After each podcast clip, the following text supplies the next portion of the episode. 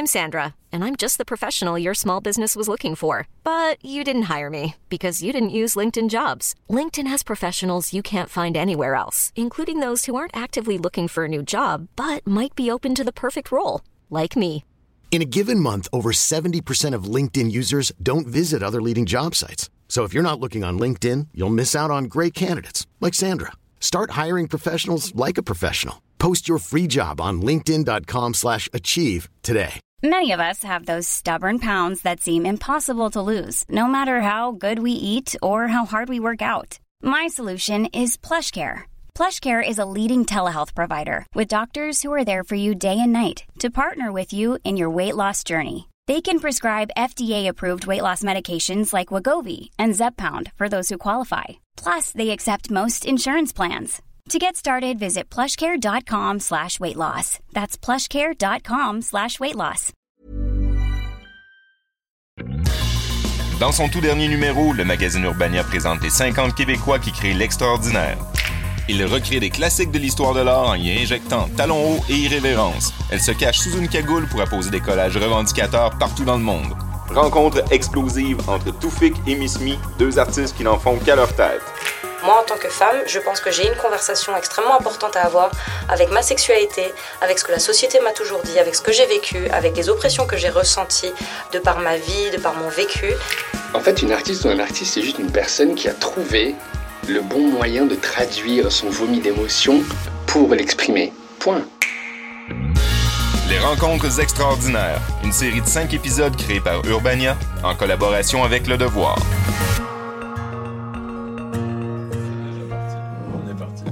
Ah, ben, tout de suite, ça commence. euh, Tu nous enlèves le vin en partant? Miss Me Toufik maîtrise l'art de la création provocante. Les collages de femmes masquées aux seins dénudés que vous croisez en pleine rue, ce sont les fameuses vandales de Miss Me. Les abribus abordant de mots valises Pussy Illuminati, c'est elle aussi. Moi, je. Toufik, de son côté, organise des trucs audacieux de type parade militaire d'hommes en talons hauts et présentation de récits mythiques revisités à la sauce identitaire. En fait, je suis en train- je suis en train de réaliser que si on bouge le. Ouais, ça fait un Malgré leur amour pour les thèmes semblables, les deux artistes ne s'étaient jamais rencontrés. On a décidé de remédier à la situation en les conviant à un rendez-vous avec Catherine Lalonde, journaliste au quotidien Le Devoir. Et comme on s'y attendait, la magie a solidement opéré. Verse. Alors, moi, j'ai le plaisir d'être en compagnie de Toufik et de Miss Me et d'une bouteille de vin rouge. Absolument. Yes. Et Toufik et Miss Me sont deux artistes qui travaillent à la fois les mêmes thèmes et qui sont fort différents. fort différent. Et qui, et qui sont fans l'un de l'autre. Je me permets de dire ça, mais. Je suis trop excité. Est-ce que, ça fait, est-ce que ça fait longtemps que vous connaissez ce que l'autre fait? Moi, non. Et euh, franchement, je comprends pas pourquoi. Parce que quand on m'a, quand euh, Rosémée m'a, parlé de ce podcast et m'a parlé de Toufik et que j'ai, j'ai, eu un coup de foudre, j'étais comme mais c'est qui lui? Mais pourquoi c'est pas mon meilleur ami? Tu l'as découvert à ce moment-là. Non, j'ai fait, j'ai fait ton Instagram du début à la fin. Je l'ai montré à tous mes amis. J'ai partagé sur Facebook. Genre, j'étais juste comme, c'était ridicule. C'était juste ridicule. Qu'est-ce qui te fait capoter dans ce que tu as vu? Il est lui, il en a rien à foutre de rien. Il laisse rien de l'extérieur, rien de la société, rien des normes définir ce qu'il a envie de faire et ce qu'il ressent. Et du coup, il l'extériorise et c'est a breath of fresh air. C'est magnifique, c'est inspirant, c'est irrévérencieux, c'est beau, c'est bizarre, c'est vrai, c'est drôle. C'est euh, contre toutes les définitions et les choses qu'on nous a toujours imprises et, pourtant c'est plus vrai que toutes ces choses-là. Je sais pas, moi ça, ça me fait marrer en plus. Ce que tu as vu, c'est, une série de photos. Ben Ça oui, me c'est drôle. tellement C'est marrer. important. Ça me fait marrer. C'est très drôle. Mais tu travailles beaucoup tout fait que la photo. Tu te mets en scène toi-même. Exact. Tu fais des performances aussi. Aussi, ouais. Ça se déploie de plusieurs, de plusieurs manières. Ouais. Et toujours, pratiquement, tu questionnes le genre. Tu vas te travestir, tu vas te transformer autour de ça. Est-ce que l'humour est volontaire? L'humour est totalement volontaire. En fait, j'ai réalisé que les. Ouais. En fait, j'ai réalisé que pour toucher les gens, il faut qu'ils rigolent. C'est tout con, mais j'ai l'impression que quand quelqu'un rit, il s'ouvre un peu plus. Son âme est plus accessible. Et en fait, vu les sujets euh, touchy que moi je traite, Qui sont? le genre, la religion, euh, l'immigration, euh, la perception aussi. Tout, tout, tout- qu'est-ce qu'on pense en fait de quelqu'un quand on voit la personne? Comment est-ce qu'on la met dans des boîtes? Qu'est-ce qu'on imagine que, qu'elle pourrait dire, qu'elle pourrait vivre, etc. etc.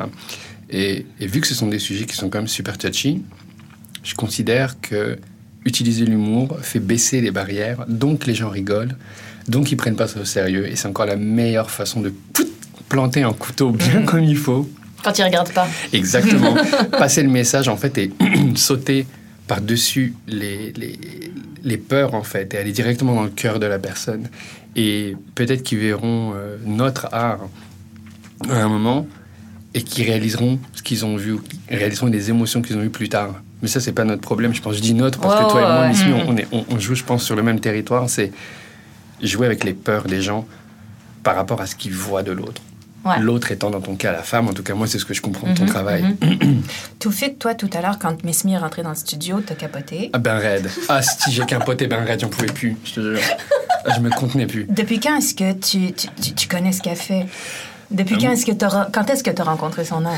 Tu sais, c'est fou, je t'en parle et j'en ai, j'en ai les larmes aux yeux parce que je trouve ça vraiment super hot. Such an amazing moment. Oh ah, my big goodness, time, t'as pas this is idée. crazy. Euh, en fait, ça va faire euh, peut-être deux ans, je pense deux ans que moi j'ai vu, ou un an et demi où j'ai vu en fait certaines de tes œuvres sur les murs de Montréal. Je passais dans les je dis merde, mais c'est quoi ce truc? Et je te jure, je, je marchais, je me suis stoppé, j'étais genre comme ça, je regardais. Est-ce que, est-ce que tu te souviens de laquelle là, c'était? C'était sur Saint-Viateur. Ok. une cagoule, euh, une licorne. Ah, c'est récent les licornes ou c'était Non, ça, ben, la licorne, elle est assez ancienne. parce que je pense que c'était euh, une des premières versions de Portrait of a Vandal. Donc ça devait être ça. Parce que les nouvelles versions de Portrait of a Vandal, il n'y a plus vraiment de licorne. Il y en a une qui mâche du chewing-gum, mais les autres sont pas, sont pas licorne. Donc ça devait être ça, ouais. Mais voilà, moi j'ai devant moi une femme nue, le visage couvert, avec un sein en forme de licorne. Et je trouve ça super beau, je trouve ça super flippant, parce que je vois pas sa face, parce qu'elle est en noir et blanc, parce qu'elle est en, en dimension quasi euh, euh, 1-1. Et, et je, peux pas dire que je peux pas expliquer ce qui se passe d'autre. Moi je vois ça et ça me parle. Mais c'est ça qui est taré en fait. Tu sais, t'es le premier, t'es le premier mec que je rencontre qui est touché par cette pièce-là. Et euh, moi, je suis habituée à ça, puis je trouve ça normal. Puis quelque part, ça me dérange pas parce que c'est euh, les Portraits of a Vandal et toute cette série-là. C'est des séries que je fais euh, ben, déjà de, de moi-même, pour moi-même, et ensuite pour un, un public euh, dans un second temps, mais souvent plutôt féminin. Ce- Tout ce travail féministe que je fais, pour moi, c'est pas pour parler aux hommes, c'est pour parler aux femmes. Euh, qu'on se parle à nous-mêmes et qu'on discute même à l'intérieur de nous de certaines choses, certaines contradictions, certains jugements, etc. Et la majorité, quasi, il n'y a, aucun mec qui le, qui le capte ça. Euh, à chaque fois qu'il voit ça, il trouve ça rigolo, drôle, un peu marrant. Mais les filles, elles captent ça en 2 secondes Mais- 30. T'es le premier Mais mec c'est tout qui sauf comprend. drôle ce truc, tu te rends compte, c'est Exact. énorme. Attends. Mais t'es le premier mec, c'est Bah, écoute, impressionnant pour moi, c'est extraordinaire. Parce que je te dis, les nanas, elles captent ça en deux secondes. Mais Mais- vraiment. Mais je pense Mais les alors- mecs comprennent jamais. Ben, je pense que les mecs qui ne comprennent pas ce sont des mecs qui n'ont aucune notion du féminisme. Je suis pas sûre, j'irai pas jusque-là. Ils, ont- ils le ressentent peut-être pas aussi profondément que toi, parce que vu que toi tu joues sur les genres, toi tu joues sur la femme, tu te- tu t'habilles, tu te mets en scène avec des attributs féminins euh, dans la société, tu le vis plus intérieurement peut-être et de manière différente et plus euh, profonde que la majorité des hommes. Mais j'irai pas jusqu'à dire ça, parce que j'ai beaucoup d'amis tu qui sont des point. féministes. euh, tout le monde est féministe de manière différente et tu peux pas en vouloir à quelqu'un de moins comprendre de manière profonde euh, que d'autres. euh, ça veut pas dire qu'il est pas de ton côté pour ton combat, etc. Je pense qu'il faut pas non plus aliéner les gens s'ils sont pas aussi à fond que toi.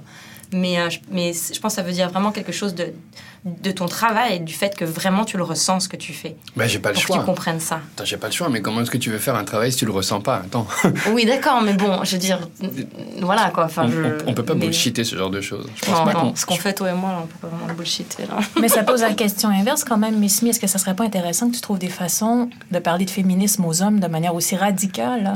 Je pourrais, mais pour l'instant, j'en ai rien à foutre. Pourquoi? Parce que pour on m'a dit que de parler mal. Non, mais parce que pour- je veux dire, je pourrais faire plein de choses, puis je pourrais sortir du. Parce que je parle pas que de féminisme, mon travail parle de beaucoup d'autres sujets. Euh, c'est juste que pour l'instant, je parle des choses qui pour moi me parlent. C'est tout, tout les, tout, tout le travail que je fais part à la base d'un travail et d'une conversation interne que j'ai. Ouais. Dire la base, on Ouais. s'entend Que tout ce que je fais, c'est un travail qui me parle à moi, qui est une conversation pour moi-même, qui est moi qui essaie de gérer certaines choses à l'intérieur de moi-même. Euh, par par l'intermédiaire de ce que je fais, ça- c'est dans la sphère publique et les gens, ça résonne chez eux ou pas, ça leur parle ou pas, ça les choque ou pas, ils aiment ou pas. Mais c'est dans un deuxième temps. Donc je vais partir des choses qui, me parlent et qui sont importantes pour moi. Moi, en tant que femme, je pense que j'ai une conversation extrêmement importante à avoir avec ma sexualité, avec ce que la société m'a toujours dit, avec ce que j'ai vécu, avec les oppressions que j'ai ressenties euh, de par ma vie, de par mon vécu. Euh, et c'est ça, de ça dont je parle. Je pourrais parler de plein de choses, mais pour l'instant, les hommes, c'est important et, et, c'est- des gens qui font partie de, de, de toute cette, cette, euh, cette notion de féminisme, parce que c'est pas une histoire juste de filles, on s'entend. C'est une histoire de tout le monde. Euh, hommes, femmes, euh, queer, whatever, humans. ok c'est un truc, un truc d'humain. Euh, mais pour l'instant, moi, la manière dont je l'aborde, il y a d'autres gens qui abordent ça de manière différente et c'est important, mais moi, je l'aborde de manière à femme à femme, à l'intérieur de nous-mêmes, entre nous. Mais on peut pas Voilà. s'empêcher de poser la question parce que tu fais du graffiti, c'est dans l'espace public. C'est pas du graffiti, hein. C'est pas Ah. du graffiti. C'est du collage. C'est du wheat paste, ça fait partie de ce qu'on appelle souvent le street art. Moi, j'aime pas tellement ce terme-là, mais le graffiti, c'est quelque chose de complètement différent. Explique-moi. Oh là là, je vais pas te faire une histoire du. Girl, graffiti, ça arrivait. hein, ouais, c'est- des graffitis, ça arrivait bien avant ce qu'on appelle aujourd'hui le street art. C'est euh, quelque chose qui se revendiquait pas forcément de la sphère artistique d'ailleurs. C'est quelque chose qui vient du mouvement hip-hop, du début Oui. du hip-hop avec le b-boying, avec le rap, etc. C'était euh, c'était des histoires de quartier, c'était des histoires de crew. C'est toujours des histoires de crew. C'est des histoires de. euh, Il y a toutes sortes de règles euh, à l'intérieur de ça. Et c'est une histoire de throw-up, c'est une histoire de tax, c'est une histoire de, de crew que tu représentes, etc. Et ça n'a rien à voir avec tout ce qu'on appelle aujourd'hui street art, qui, a une, qui vient bien après, euh, qui, qui juste occupe la même sphère publique et le côté illégal des choses, même si c'est pas tout à fait la même chose. Euh, mais c'est pas la même chose, donc il faut surtout pas appeler ce qu'on fait du graffiti parce que un, ça énerve les, les gens qui font du graphe et ils ont raison parce que C'est pas la on fait pas la même chose. que ce qu'ils font. Euh, et puis euh, même, je veux dire, euh, c'est c'est pas c'est pas le terme correct. Donc moi Puis- je dis que je mon du, réflexe- vandal- du vandalisme artistique, c'est ça que je dis. Mais euh, communément, c'est du, du, du, du wheat paste, du collage, euh, du street art. Puis mon réflexe de chercher un terme fran- français, un terme français pour street art, Collage. est pas bon, Euh, serait. Street art, ben, art de rue. Ouais, de l'art de rue, Mais- on va dire. pas ça même. encore. Mais c'est nouveau, ça, ça. Il y a mille manières de faire de l'art de rue. De toute façon, il y a des gens qui font du 3D, il y a des gens qui vont tisser des choses dans les arbres, il y a des gens qui vont faire des petites figurines miniatures, il y a des gens qui vont, euh, qui vont installer des choses en papier. Je veux dire, il y a pas, c'est un truc qui se construit tout le temps, donc il n'y a pas vraiment besoin de définition. Puis je pense que ça fait, ça fait partie de ce qu'on raconte. Pas besoin de définir plus que ça. Tu, sais, tu expliques ce que tu as vu, et puis point. Euh, Puis même, moi, je me considère pas street artist parce que là, par exemple, j'ai je fais des, j'ai fait une, euh, je fais des installations euh, de temps en temps artistiques. J'ai même fait des performances. J'ai fait pour une fois.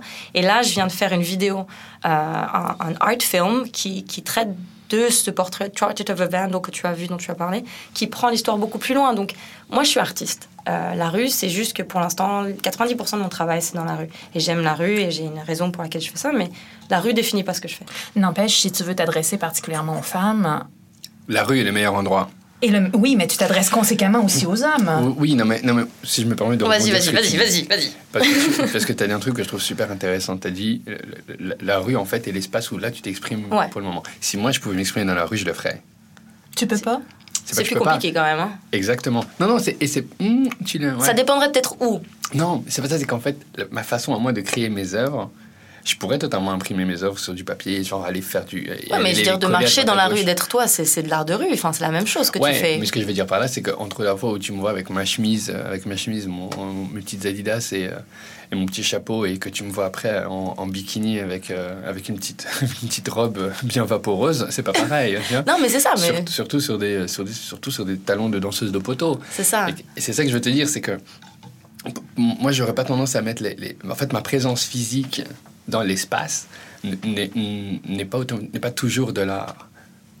Enfin, c'est quand là, tu choisis. De toute façon, moi, personnellement, je trouve que ce qui définit l'art, entre guillemets, pour l'instant où j'en suis dans ma définition de l'art, parce qu'on s'entend que c'est la chose la plus difficile à, à définir, mais pour moi, ça part d'une intention, d'une intention artistique.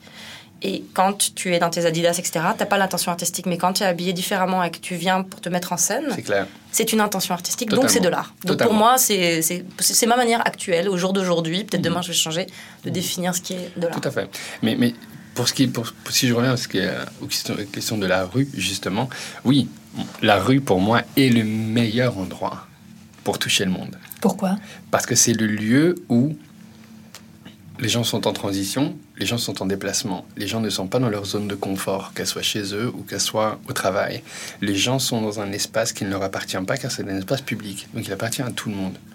Et quand tu ramènes quelque chose qui n'est pas habituel, qui n'est pas automatiquement euh, organisé, prévisible, comme une œuvre de Miss Me, qui va venir te gifler pendant que tu vas aller au travail. Là, pouf, t'as cette femme qui te in comme ça. face Non mais tu sais, c'est ça, que, t'as- que tu as t'as cette œuvre-là qui te gifle. Ouais, c'est exactement le travail de l'art. C'est pousser quelqu'un qui s'y attend pas, et là, le temps que la personne reprenne sa position normale, là, t'as fait ta job. Et c'est pour ça que moi, je trouve que la rue est intéressante. Donc elle, elle le fait avec ses collages, elle le fait maintenant avec ses vidéos. Je suis très impatient, vivement le moment où ces vidéos-là seront projetées sur des bâtiments, comme on voit des œuvres comme on voit des œuvres maintenant qui sont présentées euh, sur la place des festivals ou sur la place euh, Émilie Gamelin et tout ça, vivement qu'on voit une œuvre de Miss Mix se projeter comme ça sur, euh, sur l'hôtel des gouverneurs. Hôtel des de gouverneurs, écoutez mon message. Beaucoup de gens Ça, qui mais- seraient moyennement contents là. Non, mais- J'aurais mais- des plaintes Des mais, plaintes mais il est là le point. C'est scandaleux Mais c'est ça le point. Notre point, c'est de... Mais tu sais, moi je suis pas vraiment d'accord en vrai. Parce que moi en réalité, ce que je fais, c'est pas pour choquer. Non, tu fais pour t'exprimer. Je fais pour m'exprimer, je fais pour. euh, parce que moi j'en ai besoin, parce que je pense personnellement que j'ai le droit de le faire, même si je suis consciente que c'est illégal. Mais euh, je considère que toutes les pubs qui m'arrivent dans la fucking face, et qui sont pas toutes de merde, mais disons, il y a certaines pubs qui franchement sont pas nécessaires euh, socialement, euh, je pense dans ma vie, dans la vie de personne, qui sont de la pollution visuelle, ok Donc chacun a le droit de faire ce qu'il fait, il n'y a pas de problème. Mais si eux ils le font, moi je considère que ce que je fais, j'ai le droit.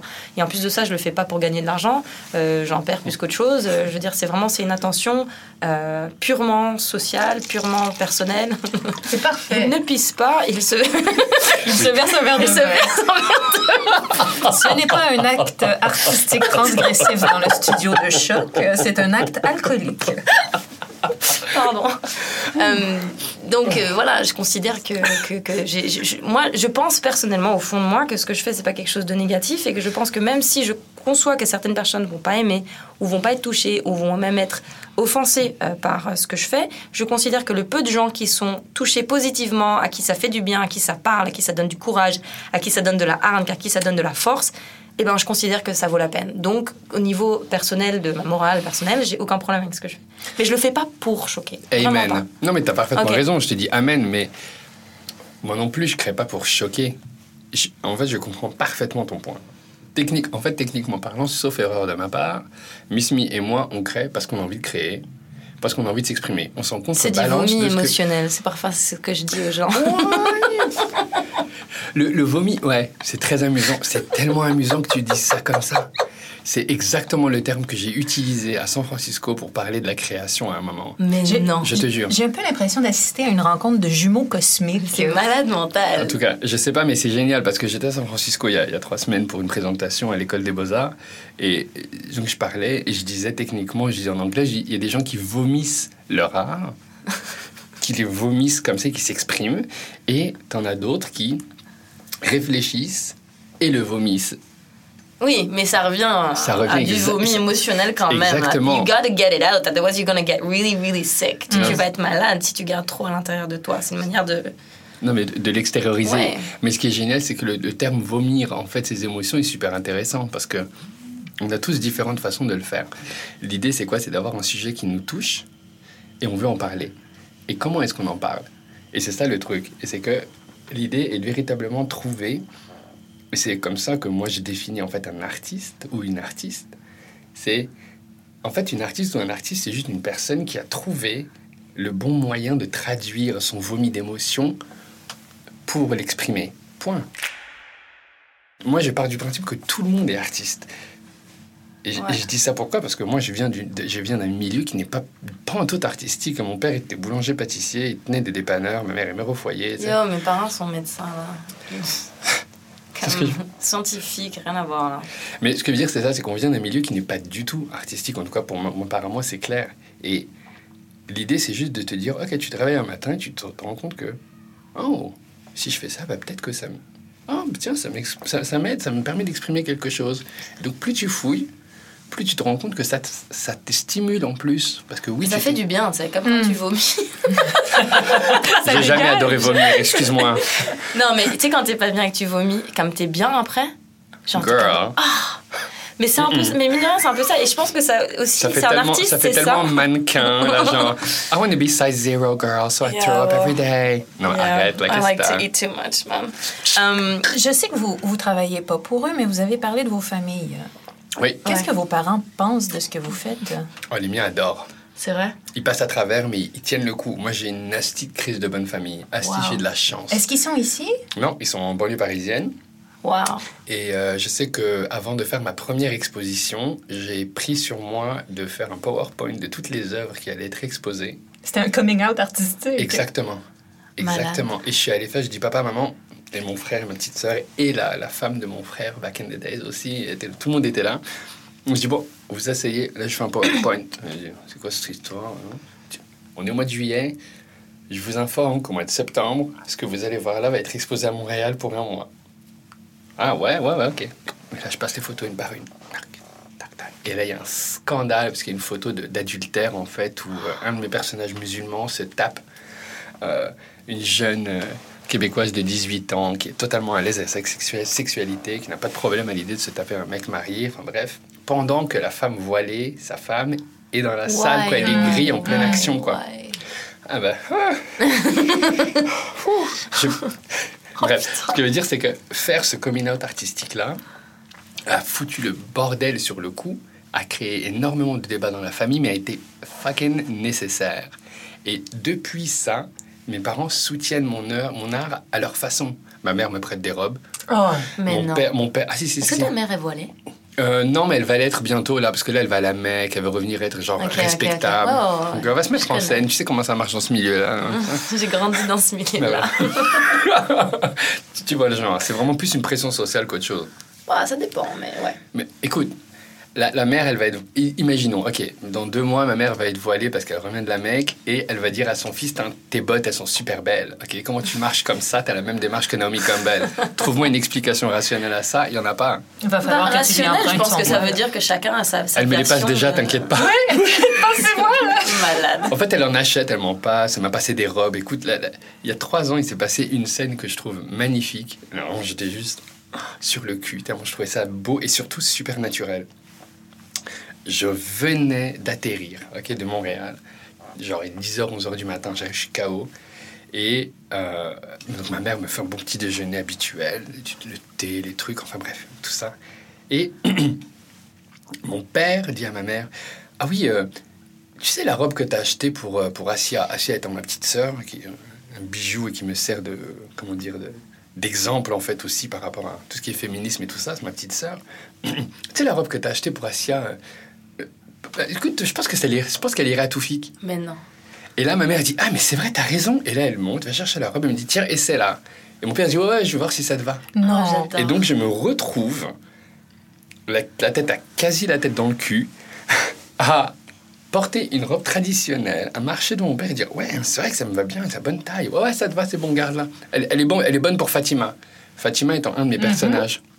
C'est magique. Et à ce moment-là, j'avais deux trucs. Soit je partais à pleurer, soit je partais à rire. Je dis, je vais rire je vais pleurer après au Ouais. tranquille tout seul. Mais c'est Mais c'est- magique parce que tu vois, ta mère, elle est capable, ta, ta famille te soutient, te comprend, t'aime et, et- et fait Mm. tout ça, mais en même temps, ils sont capables d'être plus traditionnels dans leur propre manière d'être, dans leur religion, etc. Et l'un n'empêche pas l'autre. Et c'est ça qui est magnifique, c'est la, véritable tolérance. C'est-à-dire, moi, je fais mes affaires à ma manière, mais je t'aime et je te soutiens dans ce que tu fais. Et vice-versa. Mais ça va dans les deux sens. Ça veut dire que moi, de mon côté, il faut aussi que je reconnaisse qu'ils font leur maximum. Mhm. Et il faut aussi que je m'exprime en fonction de leur culture, en fonction de leurs croyances, en fonction de leurs principes. Et c'est ça que je trouve intéressant. Mhm. C'est- C'est pas dans un sens, ça va dans les deux sens. Donc, absolument. quand moi je me retrouve au Maroc, comme j'y étais il y a deux ans, euh, pour une fête familiale, bah écoute, ouais, fallait s'habiller traditionnellement. Ben voilà, j'ai- mis la robe traditionnelle et tout. En plus, j'avais une super grosse barbe parce que je me préparais pour une performance l'air- en Irlande. l'air religieux, ah, j'avais l'air religieux, oublie ça. Toutes les tantes étaient genre, ah, mais c'est qui ce mec-là? C'est ah Et j'ai toujours été la folle furieuse de la famille, tu vois. Mais au lieu de dire Toufik c'est l'homosexuel, Toufik c'est le gay, on va dire Toufik c'est l'original. Et je Mais c'est plus vrai en plus. mais je pense qu'il est là le point, exactement.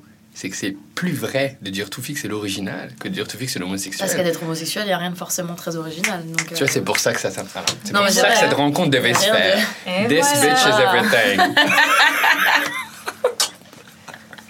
Non, mais c'est vrai, c'est pas, c'est pas ça qui, qui, qui, qui définit l'originalité. C'est pas... Pas du tout. Toi, chez toi Moi, écoute, au début, ils comprenaient pas bien parce que euh, mes parents, mon frère sont euh, extraordinaires, euh, ma famille euh, aussi, mais euh, moi, c'est quand même pas quelque chose que je fais euh, à plein temps depuis euh, toujours. J'ai toujours dessiné, j'ai toujours peint, j'ai toujours eu la même personnalité, j'ai toujours été un petit peu euh, euh, in your face. euh, ça, ça, j'ai toujours été exactement la même personne. Sauf que euh, il y a eu un moment où euh, j'ai, j'ai quitté mon travail, qui était un excellent travail. J'ai quitté tout ce monde-là. J'ai quitté sans argent, sans plan, sans rien, parce que j'allais mourir de l'intérieur. Donc j'ai tout arrêté sans avoir aucune idée de ce que j'allais faire. Tout ce que je savais, c'est qu'il fallait juste que je me, je, je, je puisse respirer de nouveau. Et c'est à ce moment-là que j'ai commencé à faire ça. Sauf que là, sur le coup, mes parents n'ont pas bien compris. C'était là, oui, mais non, mais euh, qu'est-ce que tu fais? Mais ils savaient que j'étais fragile. Euh, puis ils me connaissent aussi. Je, je suis pas le genre de personne depuis que je suis toute petite à qui il faut faire la morale ou gueuler dessus ou essayer. Faut pas. Faut essayer d'être gentil, essayer de comprendre qu'est-ce qui se passe. Sinon, ça va juste éclater. Donc euh, ils ont été comme ça, mais mon père comprenait, surtout mon père comprenait vraiment pas. Il fait Mais tu fais ça pourquoi? Est-ce que ça va durer longtemps? Mm. Est-ce que tu fais ça parce que tu as quelque chose à prouver? Est-ce que c'est l'adrénaline? Mais vraiment, honnêtement, il, il avait, je, je voyais que c'était difficile pour lui de, de comprendre. Il essayait, mais il n'arrivait absolument pas. Mais il essayait. Donc il comprenait pas pendant quelques années, il n'a pas compris. Euh, mais il a été, il m'a soutenu sans comprendre. Puis à un moment donné, finalement, quand il a, en premièrement, il a vu que ça, ça s'arrêtait pas, puis que ça allait sûrement jamais s'arrêter, et que, mais que euh, il y avait un espèce, une espèce de public, un espèce de monde dans lequel j'évoluais euh, au final, et que c'était quelque chose qui n'était pas juste inventé dans ma tête de, de. Il a dit bon, ok, je vais essayer de voir. Et là, maintenant, euh, ils sont à fond, ils me soutiennent. Euh, Mon père, il n'y a pas une personne qui rencontre à qui il montre pas ce que je fais. Sa, sa case de iPhone, c'est mon travail. Enfin, c'est une espèce de papa juif. euh, comme il, c'est, c'est père et mère juifs en une personne. Il est comme, il est insupportable envers tout le monde vis-à-vis de moi, quoi. Enfin, donc euh, maintenant, c'est il est à Nobody fond. touches Miss Me. Ça. il est super fier, mais ça, c'était, c'était pas évident. C'était vraiment pas évident au début. Est-ce voilà. que, est que ça change quelque chose? Quand on est un artiste transgressif d'avoir, non pas la bénédiction, c'est pas nécessaire, mais d'avoir une acceptation en quelque sorte de là où on vient? Ça change tout. Moi, je peux le dire très clairement. Je le dis, je, je l'assume. Je le dis très clairement, c'est un coming out d'artiste fragile. Ouais. Quand tu sais que les personnes qui t'ont vu grandir te soutiennent, j'ai bien dit te soutiennent, j'ai pas dit comprennent tout ce que Ouais, tu fais absolument. ou comprennent toute ta démarche. Ce qui est très différent. Ces personnes-là te soutiennent à 100%, ça vaut tout l'or du monde. Mm. Tu peux faire ce que tu veux, tu peux aller marcher dans le feu, tu t'en fous. C'est vrai. arrête, ça va marcher. Parce que tu sais que ton père, ta mère, tu sais que ta petite sœur, ton, ton grand frère, des personnes que t'aimes, qui t'ont vu, qui, qui ont justement qui ont vu la, la, la- la- l'évolution. Parce que c'est ça le truc, c'est que moi, là, je suis en train de faire un podcast, mais yo, il y a, y a 10, 11 ans, jamais, mais même il y a 3 ans, jamais j'aurais pu penser à un moment que mon œuvre, mon travail aurait pu arriver ce qu'il fait aujourd'hui. Jamais. Et, et- et quand même, mon père, à 8 ans, il allait, il allait livrer du charbon, quoi. Le mec, il travaillait à 8 ans. Ouais. Quand il, quand il s'est sacrifié pour que moi j'aille à l'école, pour que mon frère aille à l'école, pour ma, ma petite sœur aussi, pour qu'on ait une vie, une qualité de vie qui est correcte. Et quand je réfléchis une seconde à nos problématiques à nous, mais tabarnak, est-ce qu'on est des vieux bourges de marre Ah mais grave, grave, grave. J'en discutais en plus hier avec, avec une de mes amies. On parlait de, de nos grands-mères. Moi, ma grand-mère, elle vient, elle vient, c'est ça, elle vient de rien. Elle, a- elle a arrêté l'école à 12 ans pour pouvoir nourrir sa famille. Tu sais, c'est- d'autres problèmes là. C'est vraiment d'autres problèmes. Mais c'est magique de pouvoir être, en être conscient et de quand même pouvoir prendre avantage de, ces, de, de- de tous ces avantages. Je pense que les deux sont importants. Et, euh, mais c'est vrai que c'est magique parce que, parce que finalement, que- que- quand ta famille t'accepte dans toutes ces choses-là, quelque part, ils t'acceptent globalement. Parce que ça, c'est c'est fondamentalement toi. C'est ça, c'est ça.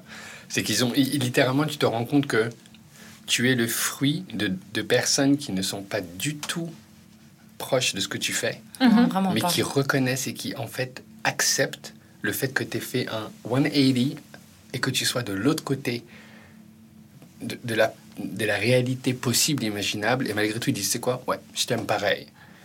Ça a aucun, ça a aucune valeur. Tu sais, c'est- juste priceless.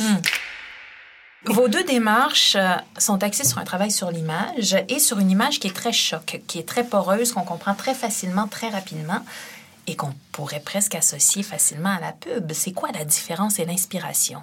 Oh, je vois Miss Me bouillir déjà.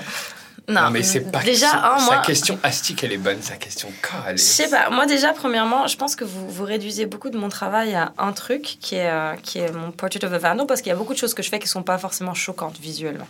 Euh, tout ce qui est mes music saints, tout ce qui est mes ins- euh, aspire to inspire, c'est pas choquant. Je parle pas, je parle pas de choquer, je parle de cette capacité, et pour moi c'est vraiment une qualité, de produire une image qui soit forte, C'est la qui soit communication visuelle, c'est le monde dans lequel on vit.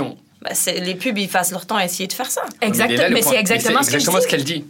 Bah oui, C'est mais sauf que nous, on vend rien, quoi. C'est de la Ah. communication Ah, visuelle. Je suis pas d'accord avec toi.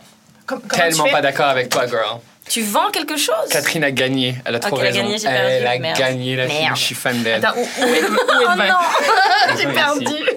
Tu vas toujours gagner dans son cœur, ne t'inquiète pas. Non, c'est clair. Qu'est-ce que j'ai pas capté? Non, non, non. Je- quelque chose qui m'a échappé. Artistiquement pour parlant, toi, le artistiquement parlant, je suis ton mari, c'est clair, shit, that's awesome. T'es marié avec un homme barbu, musulman, ex-musulman, genre. Exactement, toi, t'es avec une espèce de femme juive à basket qui met des poussis partout. Là, c'est bien, on est bien parti. C'est clair, ça va être beau. Mariage du siècle. Non, non, mais Catherine a raison. Toi et moi, on, on joue sur comment créer des images qui marquent. Mhm. Là, on parle des images, ok? Mhm. Moi, je fais des Ouais, performances à côté, ouais. mais on va zapper. On va pareil, juste se concentrer sur les ouais. images. Qu'est- Qu'est-ce qui nous différencie des publicitaires? Toi, tu as dit on vend rien. Moi, je pense que c'est faux. On vend quelque chose. On vend une idée d'ouverture. On vend une idée d'égalité. On vend une idée de féminisme. Ok, d'accord. Moi, je n'appellerais idée- pas ça Non, non, non, vendre. non, non. Ah, si, pour si, ça si, que si, j'utiliserais- si, si, Non, parce que je, non, le- je je le pense- marchande pas contre de l'argent. Non, mais toi, Pour moi, ça veut dire ça, C'est amusant parce que toi, tu passes de vendre et tu le bases à l'argent. Oui. Oublie l'argent. L'argent est secondaire là-dedans.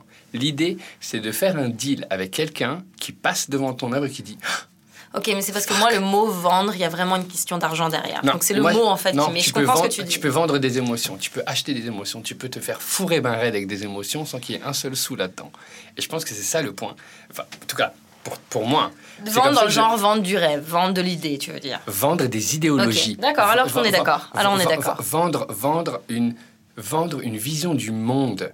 Absolument, qui- alors qu'on est complètement d'accord. Qui n'est pas, qui n'est pas majoritaire aujourd'hui. Ah, vendre, une vision où l'homme et la femme seront véritablement égaux. Vendre, vendre un monde où on pourra ne plus, on, on essaiera de ne plus juger les gens en fonction de ce qu'ils ont l'air. Mhm. Et que tu sois barbu, arabe, que tu sois noir avec un hoodie, que tu sois une femme avec une micro-jupe et tout, on s'en calisse marrette. Que On va te demander comment tu veux être défini, on va accepter comment Et tu même pas te besoin, et même pas besoin de te demander comment t'es défini. On va juste te prendre comme tu es. Ouais, absolument. Et le problème, c'est quoi? C'est que les gens ne le font plus, tabarnak. Ils sont même plus capables de voir quelqu'un arriver sans essayer de prendre cette personne et ils vont se faire un Rolodex. Tuc, Ouais, ils ont essayé de quelle catégorie, tac, tac, tac, pour Exactement. pouvoir. Non, mais ça, Exactement. Tu vois ce que je veux dire? Et c'est ça. Et je pense que toi et moi, en tout cas moi, c'est comme ça que je perçois ton travail et c'est pour ça que je suis fucking fan de toi. Hands fucking down, ok? Je te back à 2000%, girl, t'as pas idée. C'est pour ça que je considère que ce que tu fais, et j'ose espérer que ce que je fais aussi, c'est ça. C'est vendre un monde où on vise à ce que tout le monde soit égaux, où littéralement on s'en calisserait ben raide de savoir que t'es noir, que t'es blanc, que t'es une femme, que t'es un homme, que t'es trans, que t'es pré-op, que t'es post-op, que tu que t'es un intouchable en un... Tu sais ce que je veux dire? Ce n'est pas important. On te prend tel que t'es et t'es égal à Mais nous. quand je disais te définir, de, comment tu décides d'être. euh, d'être- Donc on s'adresse à toi, en fait, je faisais référence à quelque chose de très euh, particulier, simplement au niveau des genres. Tu sais, genre, que il y a aussi des gens qui ont peut-être une. qui ont l'impression que c'est des hommes, ou qui, qui- qui sont peut-être des hommes, mais ils ont peut-être pas envie d'être adressés de cette manière-là. Euh, ils ont envie d'être adressés d'une certaine manière, ils ont envie qu'on les appelle comme ça, ils ont envie que. Ce genre de choses-là, en fait, c'était c'était à ça que je faisais référence. Mais sinon, je suis complètement d'accord avec toi. Je suis complètement d'accord avec toi. Donc oui, dans ce sens de vente-là, oui, on vend de l'idéologie, on vend une idée, on vend une émotion, on vend autre chose que ce qu'on voit partout, on voit, on vend nos, nos opinions et, et- et nos valeurs, quoi. Et, et on fait ça sans se questionner sur le fait qu'on va se faire du cash. Parce que mettons-le- mettons-nous d'accord là. Ouais, puis sans se questionner si les gens vont aimer ou pas, si On les gens va- vont comprendre on- ou pas. En Les tout gens, cas, c'est moi je sais que fait, moi j'ai fait le deuil sur le fait de m'enrichir sur mon art. Parce que tu sais pourquoi On se fera jamais du cash, girl. Ma grand-mère est tellement fâchée contre moi. Elle fait Mais pourquoi tu vends pas des trucs? Le seul truc que je vends, c'est genre des t-shirts. Et encore, je les vends super mal parce que j'ai rien sur internet. Tout le monde m'écrit tout le temps pour ça. Et j'arrive pas à, les- j'arrive pas à m'organiser pour ça. Je vends, des, je vends des posters à 10 balles. Genre, je vends des trucs à droite, à gauche. Je viens de faire des, des pièces ici et là, mais je suis mauvaise. Mais on est mauvais là-dedans. Faut nous trouver, faut nous trouver des agents, c'est clair. Mais, euh, mais c'est pas le but, tu sais. Un jour, je veux dire, c'est sûr qu'à un moment donné, si tu peux vivre de ça uniquement, ce serait, c'est, c'est magique. Donc dans ce sens-là, oui, mais c'est pas le but. Mais J'ai du euh, mal à y croire. Je sais pas, moi j'y pense pas plus que ça. Moi, j'y crois pas. J'y crois même pas, en fait. J'ai du mal à croire qu'on peut vivre d'un art qui est politisé. Ah, je suis pas d'accord. Je suis Ah. pas d'accord. Est-ce que ça changerait pas tout de suite le message? Non, je pense pas. Je pense pas que d'être politisé, ça veut dire que. euh, Parce que par exemple, moi, genre, très honnêtement, genre, si, si j'arrive à, à créer des pièces, que ce sont des pièces d'art que j'aime, qui ont un message fort, etc., et que j'arrive à les vendre à un certain, à un certain prix et de pouvoir euh, payer mon loyer avec ça, et continuer dans un même temps à faire mes affaires gratuites, à faire tous mes trucs dans la rue où je dépense plus qu'autre chose, à continuer à faire mes installations, à continuer à faire des performances, continuer à faire des vidéos de l'autre côté, l'un n'empêche pas l'autre, je pense. Oui, sauf que l'étape après, c'est la commande. Pas forcément. Bon, on a déjà essayé de me commander des trucs beaucoup, et Est-ce que ça marche? pas vraiment. comment, tu, co- comment tu réagis aux commandes? Moi, en général, je dis non. À moins que ce soit quelque chose qui a un rapport, tu sais, genre, euh, j'ai fait, euh, j'ai fait des, des, des, des murales dans des restaurants, Ouais. ou des choses comme ça. Ça, je l'ai fait. C'était des restaurants qui me plaisaient, c'était des gens que j'aimais bien. Parce que moi, au bout du compte, c'est est-ce que je t'aime bien, est-ce que je t'aime pas, est-ce que ce que tu fais, ça me plaît ou pas? Si je kiffe pas, eh ben, je le fais pas, puis j'ai pas besoin de te donner de raison, tu vois. Euh, et puis, euh, c'était sur un thème donné, que ce soit un restaurant euh, japonais ou mexicain. Puis après, je fais mes affaires, c'est mon interprétation, tu vois. Mais c'est, il y a un thème, tu vois. Donc oui, ça me dérange pas. Je trouve ça sympa, créativement. Si, si ça va pas contre ce que je fais, si on me demande pas de, faire un truc qui a rien avec moi, donc je, le ferai. Mais c'est toujours sous mes conditions. Ça me dérange pas, perso. Moi, les seuls. Je suis même pas capable de dire que c'est des commandes, c'est ça le truc. Ça brûle dans la bouche? Non, c'est pas que ça brûle, c'est qu'en fait, c'était des, des personnes qui m'ont contacté pour me dire Hey, on est intéressé à bosser avec toi, qu'est-ce que tu veux faire? T'sais, Donc je sais pas, parce que pour moi, ça me paraît, ça sonne comme une commande. Mais c'est différent. Parce que le truc, c'est que vu que c'est du, c'est du performance art, c'est difficile d'appeler ça une commande. Mais Mais c'est une collaboration sur un thème, Oui, finalement. mais ça, ça dépend parce que par exemple, ce qui s'est passé en Irlande, c'est que euh, bon, j'avais fait, j'étais invité en, en Croatie en 2013 pour réinterpréter un tableau classique euh, Mhm. euh, croate, euh, qui justement a, comme, a lancé toute une série sur le queer et le nationalisme, Mhm. sur la fierté nationale, que j'ai fait donc en Croatie. Et, surtout là-bas. là. non, mais c'est ça, mais ils sont arrivés, je leur ai dit, et ils m'ont dit, ouais, on est intéressé à t'avoir. Est-ce que ça te tenterait de refaire un tableau croate? Parce que j'avais fait une Mhm, série de mhm. réinterprétations de tableaux Mhm. classiques qui avait quand même assez bien marché. Je suis assez fier de ça d'ailleurs. Et je dis, ben écoutez, oui, euh, quelle, est la, quelle est la peinture classique croate qui représente la fierté croate? Il m'envoie ce truc-là, 42 personnages. Je me dis, oh, girl, j'ai jamais fait plus que 11 personnages en même temps. What the fuck? Dis déjà 11 personnages. C'est ça. Non, non, mais attends, 11 per- c'est peanuts, 11 personnages pour moi. Là. Pff, oublie ça, c'est simple. Fait que là, 42, je fais ouais, ah, ok. Et tu sais, ça a sonné comme une commande, mais en fait, ce qui est jouissif, c'est qu'ils m'ont mis dans une situation où j'étais hors de ma zone de confort. J'ai jamais fait une œuvre aussi grosse, fait que je me suis plongé dedans. Et c'était malade. J'ai adoré cette expérience. L'année qui suit, Mhm. euh, le French Festival de Dublin m'invite. Il me dit Hey, on est intéressé, on a vu ce que tu as fait à- en Croatie, c'est fucked up, on adore. On t'invite à refaire un tableau euh, irlandais. OK, sur le tableau, il y a 300 personnages. Aïe. Moi, j'ai dit. OK, hold, hold up, je suis humain après tout, là. Je peux pas faire tout le tableau, je fais juste le premier plan, Ouais. 83 personnages. Je dis OK, c'est juste le double de ce que tu as fait l'année d'avant. Mais tu vois, c'est là en fait, c'est intéressant, Catherine, parce que oui, c'est une sorte de commande, mais c'est le genre de projet qui, moi, m'excite en fait. Et ça t'a que poussé à te dépasser. ça m'a poussé à me dépasser, ça m'a obligé à faire un photoshoot de 9h30 dans une place publique en Irlande où les gens passaient sur mon stage. Pendant que je prenais des photos, il y avait des personnages que je ne pouvais pas utiliser parce que les piétons étaient pile en face du personnage que Ah je shootais. Je ne pouvais pas utiliser la photo. Et c'est ça que je trouve jouissif. C'est cette idée de tout le temps pousser ses limites, tout le temps trouver des moyens différents d'exprimer son, son message. Et c'est pour ça que c'est pour ça que moi je trouve ça jouissif parce que Miss Me fait du collage, a fait du collage entre autres, fait maintenant d'autres choses et maintenant travaille sur un film. Et je trouve ça super. C'est un film court, là. Tout le monde, les gens vont s'attendre à un truc de. Non, non, on s'attend pas, on s'attend pas à 90 minutes. Mais ce que je veux dire par là, c'est en tout cas, franchement, partir du, partir du collage à 90 minutes, tu serais, euh, t'aurais des ovaires grosses Eh, comme ça, malade girl. mental si un jour je pouvais faire ça, ce serait fou, là. Mais le fait que tu passes par un cours est peut-être aussi une, une excellente chose.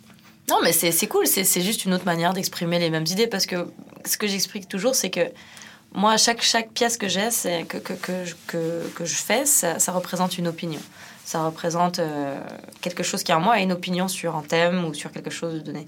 Donc, euh, c'est juste une forme, c'est une manière d'exprimer une opinion, mais ça peut prendre mille autres formes. Et c'est pour ça que c'est pas du tout non logique le fait que c'est devenu vidéo, que c'est devenu performance, que c'est devenu installation, que... Parce qu'à la base, c'est l'opinion qui est, qui, est, qui est la base de tout, c'est pas la, la finition. Donc voilà. Miss Me, est-ce que la, la féminité existe sans stéréotype? Bien sûr, mais elle existe avec stéréotypes aussi. C'est à nous de, de, de, la, de la de la déconstruire euh, et de faire en sorte qu'elle soit le plus proche possible de, chaque femme, de qui se dit femme, de qui se dit féminine, de ce spectre immense qu'est euh, être une femme, être féminine et des genres. C'est pas. euh, il y aura toujours quelque chose qui va être le stéréotype de la féminité, je pense, basé sur l'historique. Euh, donc ça, euh, c'est une chose, l'histoire est ce qu'elle est, et euh, c'est bien et pas bien, mais la libération passe par la déconstruction que ça, je pense que ce soit euh, le- la féminité et ce qu'on appelle la virilité et l'être masculin, et tout ce qui est entre, et tout ce qui fit dans aucun de ces choses-là, tout ce qui est les deux en même temps. Et euh, ça, va être, un- ça va être un bazar pas possible, et c'est ça qui est extraordinaire, parce que ça va être beaucoup plus vrai. Comment est-ce qu'on peut y arriver quand on a une société capitaliste commerciale qui nous shoot des stéréotypes à fond la caisse parce que c'est rassurant? Non, mais la société, elle change là. Si tu regardes avec les, euh, avec les, médias sociaux, etc., il y a énormément de bonnes choses et de choses terribles qui se passent avec les médias sociaux. Mais une des choses positives, on va dire, c'est qu'il y a beaucoup de grassroots movement, il y a beaucoup de choses comme ça où on réalise que énormément de la jeunesse ou même des gens un peu plus âgés euh, se reconnaissent et ce sont des choses en général qui sont contre ce qu'on appelle euh, les voix les plus fortes, tout ce qui est les, ce qu'on appelle mainstream media, même si souvent ça prend la forme de grosses conneries euh, euh, non réfléchies ou non, euh, non, euh, non euh, recherchées. Mais euh, disons qu'il y a quand même quelque chose, il y a une tendance qu'on voit un petit peu partout. Et d'ailleurs, on, voit euh, les marques, toutes les choses-là qui arrêtent pas de, courir après à essayer de se, de, se réapproprier ça avec des, gens, des brand ambassadors qui sont authentiques, en essayant de faire des pubs authentiques, en essayant d'aller faire des faux comptes de, content, etc. Ils n'arrêtent pas d'essayer d'aller à, à travers ça parce qu'ils réalisent que tout ce qui est la publicité traditionnelle ne marche plus. Donc euh, oui, je pense que c'est en train de se passer. Je pense que tout ce qui est, il va y avoir des gens qui vont se rebeller contre ça, qui vont être euh, réac Mm. et qui vont dire non, la femme c'est la femme, l'homme c'est l'homme. Mais je pense que c'est important. Et oui, il y a des femmes qui sont très femmes et qui ont besoin de ces, ces limites, qui ont besoin de ces définitions-là. Des hommes qui sont très hommes, qui ont besoin de ça. Et c'est- il n'y a pas de problème. Mais l'un n'empêche pas l'autre. C'est-à-dire qu'on peut rester très femme et on peut aimer ces stéréotypes-là.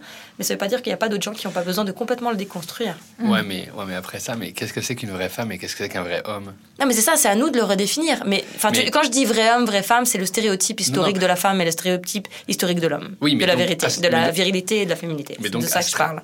Ouais, mais donc à ce train-là, on part du principe que oui, il y a un stéréotype homme et un stéréotype femme. Parce que si on doit déconstruire quelque chose, on a des références visuelles pour ça, on a des références sociales et morales pour ça. Ouais. Et c'est ça, moi, que je trouve intéressant. C'est que faut quand même réaliser qu'avec le temps, les 20 dernières années, ou 30 Mhm. dernières années, Mhm. celles que je connais, Mhm. bien, j'ai une 37, donc, si je vois les, la façon dont l'homme est représenté, il y a une fucking évolution. Absolument.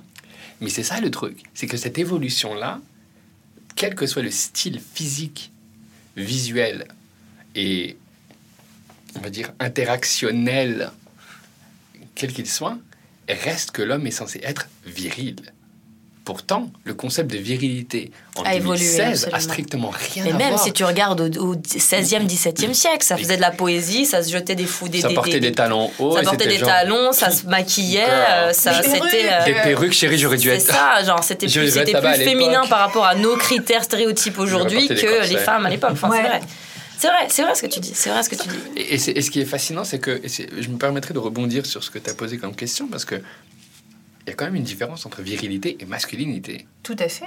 Mhm. Et, et ce qui est fascinant, c'est que Je suis un exemple fascinant du clash entre virilité et masculinité. C'est vrai. Parce qu'il y a énormément de personnes qui considèrent que je suis pas viril. Pourtant, je me considère mais tellement masculin, mais pas dans le sens Ouais. masculin, masque, masque, euh, genre bûcheron. Ouais. Je, je suis tellement loin de ça. C'est juste que je, je considère être parfaitement à l'aise avec le fait d'avoir un pénis entre les jambes, d'avoir une pilosité faciale au niveau de la barbe qui est juste énorme quand j'ai tout perdu au niveau du crâne en deux ans, ok? Sûrement dû à un excès de testostérone récemment parce que je porte des talons hauts. Il faut balance. toujours, chérie, toujours. Mais c'est ça l'idée, c'est que ce concept de virilité et de masculinité est fascinant. Mais c'est déjà fantastique parce que vous pouvez osciller là-dedans. Alors que de notre côté, on a féminité et féminité.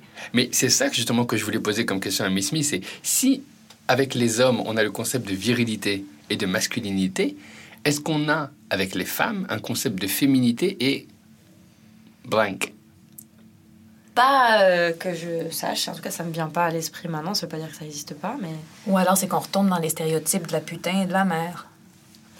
Il y a ça. Ah mais donc, donc au lieu d'être viril et masculin, t'es soit la putain soit la mère. Je suis pas, je suis pas sûre. Genre, après, tu, je, pas. Disons que c'est vrai que c'est des choses qu'on nous a forcément opposées. euh, tu choisis l'un ou l'autre et il faut, il y a la bonne et la mauvaise, etc. Mais je sais pas. Je sais pas s'il y a un équivalent. Je sais pas.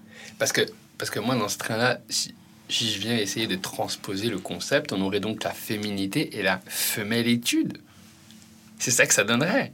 Qui Ouais. serait, qui- rien que le dire, déjà, je suis mal à l'aise. Ça, ça se voit, ça s'entend pas, mais ça se dit que ça se voit. Je suis genre mal à l'aise Ouais, à l'idée de le dire. Mais c'est ça. Mais parce que c'est vrai qu'historiquement, jusqu'à, c'est- une des, une des, une des, des choses de, de la libération euh, féministe, etc. C'était la libération sexuelle et justement de pas mettre dans le même paquet une femme qui est sexuelle et qui, euh, qui, qui vit bien sa sexualité et qui est à l'aise avec sa sexualité, même sa nudité, avec le côté femelle, avec le côté animal, avec le côté reproduction et se faire baiser comme une chienne, quoi. Enfin, je veux dire, en gros. euh, Mais bon, je sais, ouais, c'est peut-être ça, c'est peut-être ça le, le parallèle, c'est peut-être ça.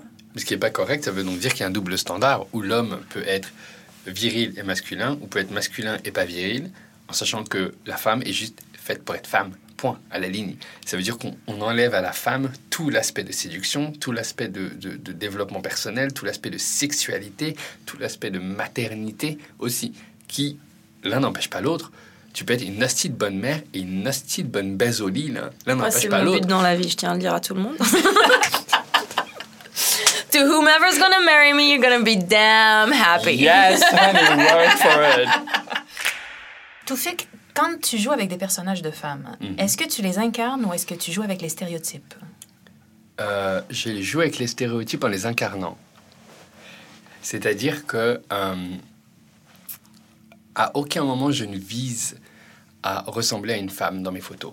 Je vise à incarner les, les personnages féminins en les stéréotypant. Pourquoi? En les caricaturant même. Pourquoi? Parce qu'en fait, volontairement, il y avait un moment où j'avais mis des, des- des faux seins dans mes photos, mais je l'ai enlevé assez rapidement. Euh, parce que je trouvais que c'était too much. En fait, je trouvais que c'était trop. De, de- pour faire passer mon message, en fait, j'ai pas besoin. Ouais, pas, c'est pas nécessaire de faire ça. avec Mais ce c'est ça le truc. Mais Ouais. c'est super intéressant parce que tu- moi, ça m'a mis dans une situation, je me dis, de quoi est-ce que j'ai besoin pour mettre en scène un personnage féminin? Mhm. J'ai réalisé que les tenues, des talons hauts et une perruque suffisent. Bien sûr. Pas besoin d'être drag queen. Non, exact. Merci, c'est exactement la référence. Parce qu'en fait, le- parce qu'il y a des personnes qui considèrent que je fais du drag. Et, et je dis non, je ne fais pas du drag parce que mon idée n'est pas de faire une illusion. Je Mhm. sais parfaitement que je suis un bonhomme. Je, sais- je- je le sais, je suis à l'aise Bah, les avec ça. ils essaient pas d'être de faire l'illusion vraiment d'être une femme. Mais ça a évolué, C'est un, stéréotype, c'est une exagération de la féminité. Tout à fait, mais en plus, ça a vachement évolué. Il y a, C'est il y a vrai. quelques années, là, ça, ça fait peut-être aller une dizaine, une dizaine d'années maintenant, où il y a énormément de, de drags différents, où, il y a- C'est vrai. où, le- où la physicalité a changé, où le style a changé. Mais il y a une époque où, si tu étais drague, il fallait que tu aies des gros tétés, il fallait que tu aies des hanches, il fallait que tu aies des gros, Mhm. des gros, gros cheveux. Il fallait que tu sois l'extrême. L'extrême l'e- femme, l'extrême l'extrême femme. exagération. En fait, il fallait que ce soit l'extrême stéréotype caricaturé de la Ouais, femme. caricature, Tu sais, C'était c'est vraiment vrai. genre beyond le Ouais. caricature. Ouais. Jessica Rabbit. C'est exactement ce que j'allais dire. Ouais. C'est ça. T'étais Jessica Rabbit. Mais avec un peu plus de punch quand même. Ouais. un Attends, peu elle est molle. hot, attends. Ouais, elle est haute, mais elle est Tu- molle. Non, tu peux pas faire. Elle est molle. Non, excuse-moi, tu peux pas faire plus femme comme représentation que Jessica Rabbit. Elle a des gros tétés, elle a une, elle a, elle a une taille genre qui ton size idéal de femme? under two. Hey, Stéréotypée, comme ça. stéréotypée comme ça, genre très euh, féminine dans les. les Jessica manières- Rabbit, pas molle, c'est qui? Non, elle va dire. elle va Sophia dire- Loren. Ah oui, oui. oui. Moi, je suis fan d'elle. Il y a rien à dire. Je suis Dans le fan de stéréotype, Miss on s'entend, dans Ouais. le côté exagéré de, de ce qu'on appelle aujourd'hui très féminin, Sophia etc. Loren, je la trouve très, très, très, Sophia très belle. Loren, ouais. Mais la seule qui, pour moi, peut l'arriver. Enfin, belle, je la trouve très féminine Ah bah, et belle. belle. C'est pas juste belle, c'est quand même plus que ça. Ben, c'est intéressant parce que tu vois, moi, je relis les deux automatiquement. Ah, pas moi, parce Féminine que. je- égale belle. Moi, je suis. Moi, je suis... Ah, je suis pas d'accord, je trouve qu'il y a des femmes qui sont très féminines que je trouverais pas belles et je trouve qu'il y a des femmes qui sont pas féminines dans le côté. euh, qui sont très, genre, justement, entre les genres et que je trouve d'une beauté euh, renversante. Donc, pas Ah, forcément. c'est intéressant. Ok, parce qu'en fait, ok, je vais, je vais réexpliquer mon point. C'est qu'en fait, quand tu as dit féminine, pour moi, une. Parce que bon, quand même, pédale que je suis, hello, euh, il y a cet aspect foncièrement visuel.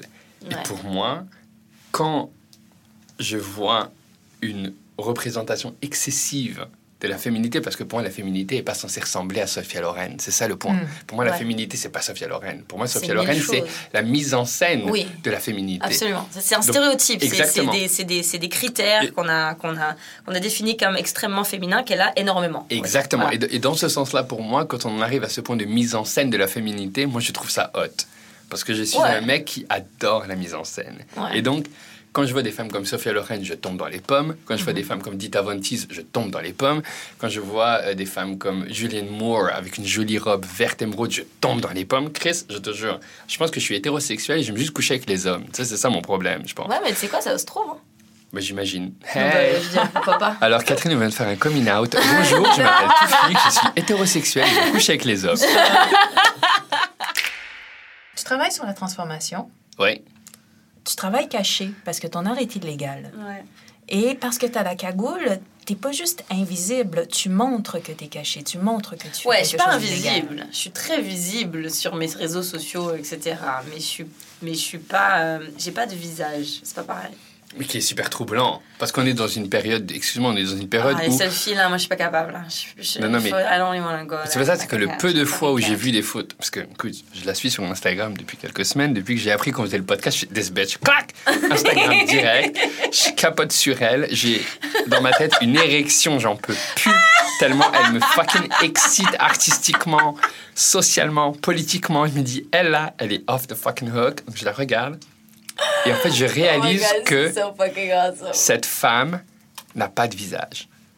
Mais j'ai pas besoin. Mais c'est non mais exactement ça le point, c'est que tu n'en as pas besoin. Mais surtout, il y a un truc que je trouve super hot dans tes réseaux sociaux, c'est que tu n'as pas de visage, mais tu t'en crées un avec ton art. Ouais. Et qu'en fait, Parce qu'on n'est pas forcément notre visage, ça revient à ce que tu dis. On n'est pas notre représentation physique, surtout pour les femmes en fait. Parce qu'il y a deux raisons pour lesquelles euh, je mets un masque. ok? Il y a la première qui est effectivement, euh, sera un petit peu complètement débile de ma part de faire yeah, alors que ce que je fais c'est complètement illégal. Même si c'est pas la fin du monde, c'est quand même pas hyper intelligent. Bon. Euh, et la deuxième chose en réalité, c'est que euh, en tant que femme, euh, socialement, depuis la nuit des temps, les gens veulent savoir à quoi on ressemble. Parce que malgré, c'est égal ce que tu fais dans la vie, les gens vont avoir une opinion sur à quoi tu ressembles et ils vont dire voilà, cette fille elle est belle, elle est pas belle, euh, je la trouve ci, je la trouve ça, je la trouve. Quoi que tu fasses, la discussion à un moment donné va être là-dessus. Au jour d'aujourd'hui, on fait encore des, des documentaires de 1 heure, 2 heures sur à quoi ressemblait Cléopâtre. Parce qu'on ne peut pas concevoir que Cléopâtre, elle a été qui elle était, elle a fait tout ce qu'elle a fait, mais que c'est pas important ce à quoi elle ressemblait. Elle pouvait avoir du charme, elle pouvait avoir du charisme, elle pouvait avoir de l'intelligence. Non, on veut savoir à quoi elle ressemblait. Parce que quelque part, c'est inconcevable que cette fille-là, cette femme-là avait tout ce pouvoir, elle a fait tout ce qu'elle a fait, elle devait forcément être belle, il devait y avoir quelque chose, il faut percer ce mystère. Il n'y a pas de fucking mystère. S'il n'y a pas de mystère pour, euh, euh, euh, pour euh, Marc Antony, s'il n'y a pas de mystère pour César, s'il n'y a pas de mystère pour euh, Alexandre le Grand, il n'y a pas de mystère pour Cléopâtre. Mais si, ça fascine. Une femme, la beauté d'une femme, c'est quelque chose d'hypnotisant. La beauté en soi dans le monde, c'est quelque chose d'hypnotisant. C'est un réel pouvoir. Ok, je suis pas du tout en train de remettre ça en question. C'est quelque chose qui existe. C'est quelque chose qui peut être célébré, mais qui devrait pas. euh, qui devrait pas être un compliment en soi pour une femme, qui devrait pas être quelque chose vers laquelle, le- laquelle tu aspires en tant que femme, parce que c'est pas ça. En tant que femme, on peut être tellement plus que ça. Donc moi, je considère que mon art, c'est quelque chose qui est public, donc je veux qu'on en parle. Euh, je le mets à, l'extérieur, mais de à quoi je ressemble n'a absolument rien à voir avec ce que je fais. Donc je le montre pas, donc comme ça, ça ne fait pas partie de la discussion. Mais je peux tout à fait exister, j'ai une personnalité, euh, j'ai euh, j'ai une voix, les gens arrivent à me connaître dans mon essence. Et ça marche. T'aurais pu choisir d'être complètement anonyme, de pas montrer que t'es une femme. Oui, mais c'est- tu- euh, il y a... de- Ça, ça- ça irait à l'encontre de son travail. Exactement. oui, C'est hein. important par rapport à ce que je fais que les gens comprennent que ça vient d'une femme.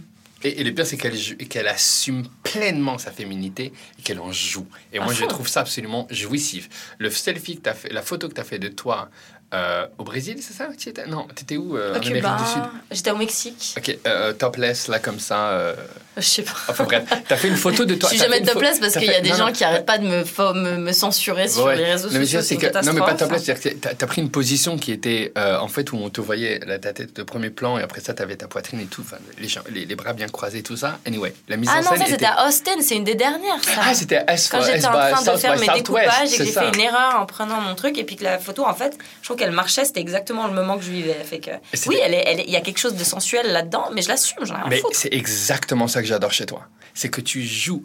Et, c'est ça, que je, c'est ça qui fait que je suis absolument fucking fan. Je, je l'ai répété trop de fois. Je ne, m'excuserai pas de ça. Je l'assume à 2000%. On va se marier. Je se clairement. Écoute, mon, père sera enfin présent à un mariage hétérosexuel. Girl, c'est génial. Mm, nice. Mais ce que je veux dire par là, c'est que c'est exactement ça que j'adore. C'est que tu es capable de faire un travail sur la féminité, sur la femme, sur, la, sur le féminisme qui gifle les gens dans la gueule. Et en même temps, tu acceptes et tu assumes le fait que oui, tu es une femme, que oui, tu es sexy, que oui, tu as un corps et que tu l'assumes et que c'est le tien. Donc tu deviens maîtresse, en fait, toi-même des messages que tu lances. Ce qui va à l'op... enfin, ce qui va, en tout cas, ce que je comprends, ce qui va à l'opposé de ce qu'on est censé faire. Parce que d'après ce que tu... Quand, ce que tu as dit, quand tu as parlé tout à l'heure, tu disais... On veut savoir à quoi ressemble Cléopâtre et tout. Oui, parce que malheureusement, dans ce fucking monde de merde, on pense qu'une femme, si elle a du succès, c'est parce qu'elle est belle. Ouais. Et c'est bien pour ça que des femmes comme Angela Merkel a mis des gens en tabarnak. Parce que this bitch est pas automatiquement définie comme Et d'ailleurs, quand les gens belle, veulent la- veulent mais la- elle assure, elle déchire, Quand elle ils veulent la trucs critiquer, la première chose qu'ils vont dire, ils vont dire que c'est une frustrée du cul, c'est une nanana. Mais C'est quoi son rap- c'est quoi le rapport avec sa sexualité clair. et, et ce qu'elle fait Genre, Je suis parfaitement d'accord. c'est euh, même, ils vont faire la même chose sur Hillary Clinton. Je dirais, puis je suis pas en train de faire de la politique là. Je suis pas en train de dire que je l'aime ou que je l'aime pas, mais c'est quand même On fait de la politique, chérie. Non mais Arrête. oui, mais je, je suis pas en train de parler d'un candidat en quoi ou de dire, mais c'est c'est comme c'est quelque chose, c'est c'est it's an easy it's an easy thing to go to. Ils vont humilier les femmes parce que une femme, pour qu'elle soit crédible, il faut qu'elle soit visuellement acceptable, il faut qu'elle soit sexualisée, il faut qu'elle soit utilisée. Faire Et personnellement, étant un homme né dans une famille musulmane en Afrique du Nord, où déjà l'inégalité homme-femme est, est- est- est quand même bien claire, je considère qu'il est essentiel, qu'il est même sine qua non pour des gars comme moi, de pousser à mort pour que ça se change. Parce qu'il est hors de question que ma petite sœur pense encore une fois qu'un homme n'est pas égal à une femme. Je refuse ça.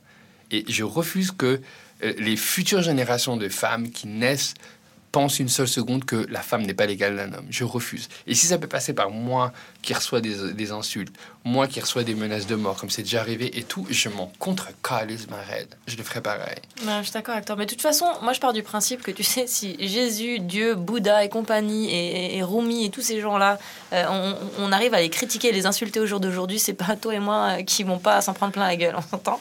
Les gars, ils étaient là juste pour la paix dans le monde et ils s'en prennent plein la gueule. Donc il y a aucun moyen, je, je pars du principe que dès que tu mets une opinion euh, à l'extérieur de toi et que tu stand by it, c'est sûr que tu vas te prendre des clashs. Ça fait partie du jeu et puis une fois que tu comprends ça, bah. Mais c'est relativiser le truc qui est pas facile. C'est relativiser le fait de te dire je crois en quelque chose, je veux faire passer mon message, qui est un message en soi de paix, qui est un message d'égalité, qui est un message de renforcement, d'empowerment pour tout le monde. et, et quand tu reçois des mails en te disant si je te trouve dans la rue, je te décapite, ou si je te trouve dans la rue, je te tabasse, tu te dis ouais, c'est pas très agréable. tu sais. Ouais, non, c'est Et, c'est l'idée de prendre cette distance-là et de te dire, OK, si je reçois des conneries pareilles, c'est parce que je fais de la job.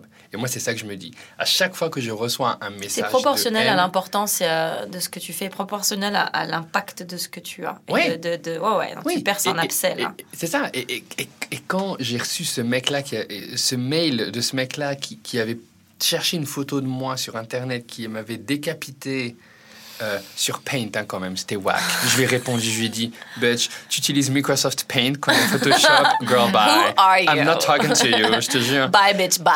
C'est clair. Mais ce que je veux dire, c'est que le mec a quand même pris le temps de chercher, de trouver ma photo, d'aller sur Paint, de faire un vieux montage merdique, de trouver mon courriel et de m'envoyer. Chérie, ça c'est trois heures de ta vie. I did not think about you, bitch. Ouais. Et c'est ça le point, c'est que j'ai gagné. J'ai totalement gagné mon coup. Ouais. Est-ce qu'il y a un rapport à la honte, des fois, dans ce que vous faites? C'est-à-dire que là, on parle d'une... euh, Comment dire? On parle d'assumer pour faire avancer une cause, mais est-ce qu'il n'y a pas des fois un rapport à la honte Moi, un ou à l'humiliation? C'est quoi Direct rapport à à la honte. C'est un rapport à. Moi, c'est mon vécu. Donc, je parle toujours de mon vécu. Je suis pas en train d'essayer de l'imposer sur d'autres. Euh, mais mon vécu, c'est que depuis toujours, on a essayé de. de- J'ai ressenti de la honte à chaque fois quand. Par rapport à mon corps, par rapport à ma sexualité, par rapport à mon physique, par rapport à ma manière d'être. Euh, et et- et j'ai eu énormément d'épisodes qui, ont, qui sont directement liés à la honte. Euh, et, et même des épisodes extrêmement durs et difficiles. Qui, et la honte, c'est quelque chose de difficile parce que c'est quelque chose qui est self-negating. C'est quelque chose où tu te, tu te, Tu t'effaces tu t'effaces toi-même et non seulement tu n'as plus de valeur, mais tu n'existes plus parce que c'est comme si tu n'avais plus, t'avais plus le droit d'exister et c'est au fond de toi que tu fais ça. Et c'est quelque chose de extrêmement paralysant.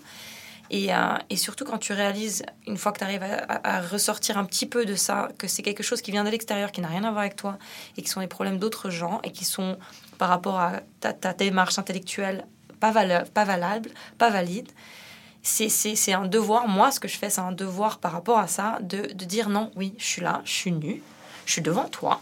Je suis à fucking à poil. Je suis là, j'existe. What the fuck are you gonna do about it? It's not about you. It's about me. Moi, si je suis là, j'ai le droit d'être sur cette planète à même, au même niveau que toi. T'as pas un droit sur moi simplement parce que je suis femme, parce que je suis nue, parce que mon corps est tel qu'il est, par- pa- parce que euh, je ressemble à ce que je suis. C'est pas parce que j'ai des seins, c'est pas parce que j'ai des fesses que moi je vais les cacher parce que toi tu réagis à ça. I don't have to change myself because of how you act, because how you react. It is not my fucking problem. Amen, girl. Amen. Est-ce que la colère, c'est pas quand même déjà reconnaître un certain pouvoir du regard de l'autre? Mais bien sûr qu'il y a un pouvoir du regard de l'autre, sinon je ne serais pas, pas, tout le temps. Je serais pas tout le temps dans ce, dans, dans- à faire ce que je fais. Sinon j'aurais. c'est difficile en français. J'ai l'habitude de parler de ça en anglais bizarrement, mais everything I do is an outrage. Euh, à plus ou moins grand niveau. C'est quelque chose qui, qui me dérange. Je suis, bien sûr, je suis quelqu'un qui a, des, qui, a, qui a- vécu des choses euh, plus ou moins difficiles. C'est des choses qui m'ont énormément fait de mal, euh, de par le fait que je suis extrêmement sensible, de par le fait que j'ai vécu des choses qui sont très difficiles. Et c'est ma manière de cope, c'est ma manière de me soigner. C'est sûr, c'est comme j'ai dit, toutes ces choses-là que je fais à la base, c'est une conversation avec moi-même. Et dans, un- dans un deuxième temps, c'est dans la sphère publique parce que c'est un petit peu comme l'enfant des gueules qui, qui, qui jette un caillou dans, dans, dans, dans, dans l'eau et qui, euh, qui se sent exister dans le monde extérieur. C'est un peu ça. C'est un peu ça. Il y a quelque chose d'égoïste là-dedans. Mais euh, dans- de par ma, ma, ma démarche intellectuelle et de ce que je fais, je pense que ce n'est pas égoïste au bout du compte. Mais à la base, base, c'est très personnel. Je me permettrais même de corriger un terme. Je vais être baveux en crise. Mais tu vas m'aimer parce que je t'aime aussi, c'est clair. Euh, tu as dit que la démarche était égoïste. Moi, je pense pas. Je pense que la démarche est narcissique. Aïe. Et qu'elle est. Non, non, attends, attends, attends, non, non, non, mais attends. Non, mais dans le sens positif du terme. C'est qu'en fait, je pense que la démarche est narcissique parce que ce n'est pas égoïste, parce que tu le partages. Mhm. C'est pas pour toi. Ça vient d'un narcissisme, comme moi, je suis narcissique. Qui, Mais- nécessite, qui, qui, nécessite- qui est nécessaire dans l'authenticité de ce qu'on fait. Exactement. Parce qu'en fait, quand je veux dire par le narcissisme, c'est c'est pas être amoureux de soi, c'est considérer que ce qu'on crée est assez valable pour être montré au monde. Mais c'est aussi être d'accord que moi, je peux pas parler pour d'autres gens. C'est obligé de parler de moi si je veux être authentique parce que je ne peux pas savoir ce que les autres gens pensent. Donc, je vais le faire par rapport à moi, par rapport à mes émotions, ce que je pense, mes opinions. Et, à- et, et ça, c'est la seule chose. that's the- C'est la seule chose pour laquelle je peux dire, euh, c'est ça. Et c'est exactement sur ce point-là que je suis d'accord avec toi. C'est qu'en fait, c'est ça. On parle de nous, on le traduit, on le lance au monde. Mhm. Et on considère que ce qu'on dit est valide. Il est là le fond. Le, le- Mais les valides le- pour nous-mêmes, à la base, on l'impose à oui, personne. mais c'est ça. Ça. Mais c'est que, mais, mais c'est que, oui et non. On, on- on- on crée, Mhm. on le présente, et on considère qu'il est valide pour nous, ça c'est clair et net, parce que jamais on présentera quelque chose qui n'est pas à la hauteur de nos exigences. Mhm. Ouais. Jamais. Mais c'est à cause de ça que c'est du narcissisme. Parce qu'on se dit, c'est assez bon pour que moi je l'accepte. Donc le commun des mortels peut l'accepter aussi. et c'est ça le point. C'est qu'en fait, on arrive, on présente nos trucs. Et il est là le narcissisme. C'est le fait de se dire que je suis capable de présenter mon truc à l'extérieur et les gens feront avec. Et c'est sur ce point-là. Mais après ça, ce qui s'ensuit n'est plus de notre ressort. Non, La ça compréhension. nous appartient plus. Exactement. La compréhension de tes vandales est propre à chaque personne. Absolument. La compréhension de chacune de mes perfs est propre à chaque personne. Et c'est ça la beauté de ce qu'on fait. La beauté, c'est de se dire, on part d'un point A, on, on- on- on produit, on fait notre, cré- notre processus créatif, on l'expose, on le montre. Après ça, c'est plus à nous. C'est ça. Et les gens, ils en font ce qu'ils veulent, mais on, on est obligé de let go. Mais c'est hyper sain aussi. euh, Pareil, pour se soigner de nos problèmes, là, c'est hyper sain de dire voilà. Et je peux pas le prendre perso. Et si ces gens, ça les énerve, ça, les, ça leur appartient. C'est pas quelque chose par rapport à moi. Mais c'est ça fait du bien. Hmm. Ça fait du bien. Mais c'est aussi dire aux gens si moi je suis capable de faire, si moi ce que je dis c'est valide, ce que toi tu as à dire, c'est valide aussi. Moi, en tout cas, c'est comme ça que je le vois. Vous êtes les deux plantés à Montréal. Oui. Vous êtes les deux arrivés à Montréal à un certain moment et je vous entendais dire tout à l'heure hors studio à quel point pour vous Montréal était stimulant puis à quel point c'était possible de faire tout et n'importe quoi. Mais vous allez Pas n'importe quoi. hein. Oui, bon, Ah, si, si, si, mauvaise si, si, si. façon. Tout et n'importe quoi. Ah oui. Moi, je suis désolé, je suis pas d'accord avec toi. Ah ouais? Tout et n'importe quoi. S'il y a une ville sur cette planète où tu peux faire ce que tu veux, c'est Montréal, Québec, Canada, Amérique du Nord. Name it. Qu'est-ce que ça, qu'est-ce que ça Ok. change et qu'est-ce que ça change quand vous partez? Parce que Miss Smith, tu te promènes partout. Ouais. Tu présentes ailleurs aussi. Oui. Et tu joues aussi sur l'imagerie quand tu fais tes photoshoots ici et en pays arabe et que Tout tu mets fait. tout ça en, Ouais. en lien. Qu'est-ce Oui. que ça change, ce rapport-là, à Montréal, à l'international, à là d'où vous venez? Bah, écoute, moi, personnellement, Montréal, et je pense que c'est ce que tu penses aussi, on vient dans des on vient d'endroits où, où- où on a grandi dans des, cercles communautaires et sociaux qui n'étaient pas forcément très propices à être soi-même et il y avait énormément de pression et on, a essayé les, histoires des, de boîtes qu'on disait tout à l'heure, elles étaient les boîtes c'était des boîtes en fer. Et, euh, et je pense quand on arrive à Montréal, c'est un endroit où c'est un espèce de terrain fertile où les gens ne, ne jugent pas, euh, ne se jugent pas les uns les autres. Les gens sont assez dans leurs histoires, ils sont assez dans le présent. Il y a quelque chose de, vivre et laisser vivre qui est beaucoup plus fort qu'ailleurs. Et euh, ça, en tant qu'artiste ou quelqu'un qui simplement n'a jamais réussi à fitter dans des boîtes, euh, malgré le fait que, très honnêtement, quand j'étais plus jeune, j'ai essayé et ça marchait juste pas. À un moment donné, j'ai fait fuck that, je vais juste être en dehors des boîtes et ça va être ça ma, ma marque de fabrique parce que de toute façon, j'ai pas le choix d'arriver ici et de se dire waouh, il n'y a pas cette espèce de flap, de, de plafond on se dit on va nous juger. Les gens vont tout le temps, qui que tu croises, à dire mais pourquoi tu fais ça? Pourquoi tu essaies toujours d'être différent? Pourquoi tu essaies de provoquer? Et toi, tu es là, mais j'essaie rien. This is how I feel. À chaque fois que j'essaie de pas faire ça, je me sens pas bien. Et s'il n'y a pas besoin, personne te pose de questions. Euh, quand on- tu rencontres les gens, même dans la rue ou dans les clubs, c'est très différent, par exemple, de, de la France, par exemple, parce qu'on parlait de la France, ou même des États-Unis. En France, on va te dire la première chose qu'on va te demander quand on te rencontre, tu viens d'où? Tu viens d'où? Ah parce qu'ils ont besoin de savoir culturellement, ethniquement, euh, te culturellement, de savoir d'où tu viens pour pouvoir te mettre dans une boîte et, et pouvoir te prendre dans un certain angle et essayer de savoir à peu près à qui tu es, à quoi tu ressembles. Ah, Donc te clair. préjuger par rapport à ta culture. En Amérique, la première chose qu'on va te demander, c'est tu fais quoi? Et qu'est-ce que tu réponds puisque tu veux Moi, je dis, je suis, chauffeuse de, je, je, je chauffe- je suis chauffeuse de taxi. Et les gens sont tellement comme weirded out. Et je les regarde droit dans les yeux. Je fais, ouais, pourquoi? C'est hyper cool. Je veux dire, il y a énormément d'avantages. Moi, je fais mes propres, euh, mes propres horaires. Euh, je gagne ce que je veux. Je me réveille quand je veux. Je peux partir en vacances quand je veux. C'est hyper bien. Et après, c'est une liberté incroyable. C'est c'est un espèce de, de bon plan que personne n'a capté. Ouais, je suis chauffeuse de taxi. Quand je les regarde pendant deux minutes comme ça, les gens, ils comprennent. Ils disent, bon, ça doit être ça. Et ils trouvent ça tellement plate que du coup, là, on commence à se parler. Ok, so, uh, what's up Comment est-ce que tu penses Viens, en gros, on essaie de découvrir l'énergie l'un de l'autre dans le présent. C'est ça que je dis. Moi, je dis tout le temps, je suis, je suis, je suis, je suis chauffeur de taxi. Ton rapport à Montréal et ailleurs. Ah, c'est une histoire d'amour, Asti. Ah, c'est la meilleure chose que j'ai faite. Moi aussi. hein. Montréal, c'est. c'est J'ai déménagé à. Montréal en 2003. Sur un- En fait, en, 2000 en 2002, j'ai eu une merde au boulot. Ça m'a juste fait chier. Et en partant, je dis putain, j'en ai marre de Paris, il faut que je m'en aille. Ok? Mais plus, vraiment, tu viens ça, de Paris, toi. mais ça, c'est l'histoire. Vraiment, c'est l'histoire brute de décoffrage. J'ai une journée de merde au travail qui dure jusqu'à peut-être 21h30. Je suis en crise contre ma patronne. Je suis en crise contre mes collègues. Je suis dans le métro, je dis je m'en calisse, il faut que je m'en aille. Je baisse la tête et en face de moi, j'ai une publicité Vivre au Québec. Mais non. Je te jure, si, si, si, si, si. Publicité du euh, Bureau du Québec à Paris. Donc, je dis, ah, whatever. J'arrive chez moi, tac, tac, tac, tac, Internet, je vais sur le truc, je reçois le dossier pour, en fait, un un dossier d'information et il y a une rencontre. Fait que j'y vais et tout. Et de fil en aiguille, dix mois après, j'ai ma résidence permanente. Fait que j'emménage au Québec en septembre 2003. Je capote sur et c'est tellement vrai ce que tu dis en plus, Miss Smith, c'est tellement vrai. C'est je capote sur cette facilité d'être.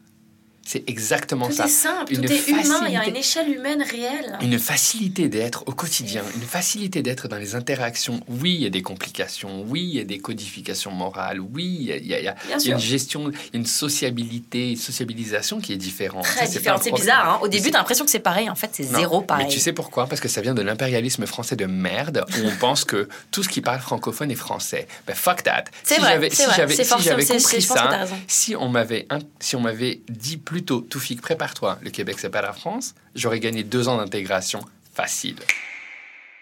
Est-ce que vous avez un rapport à la spiritualité à travers votre art?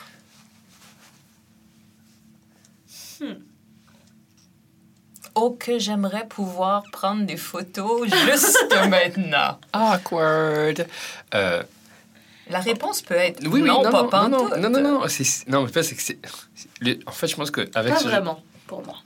Ah, c'est intéressant. Pas vraiment. Dans le sens où moi, ma manière de vivre euh, est spirituelle. Donc mes valeurs, pour moi, ont un lien à la spiritualité.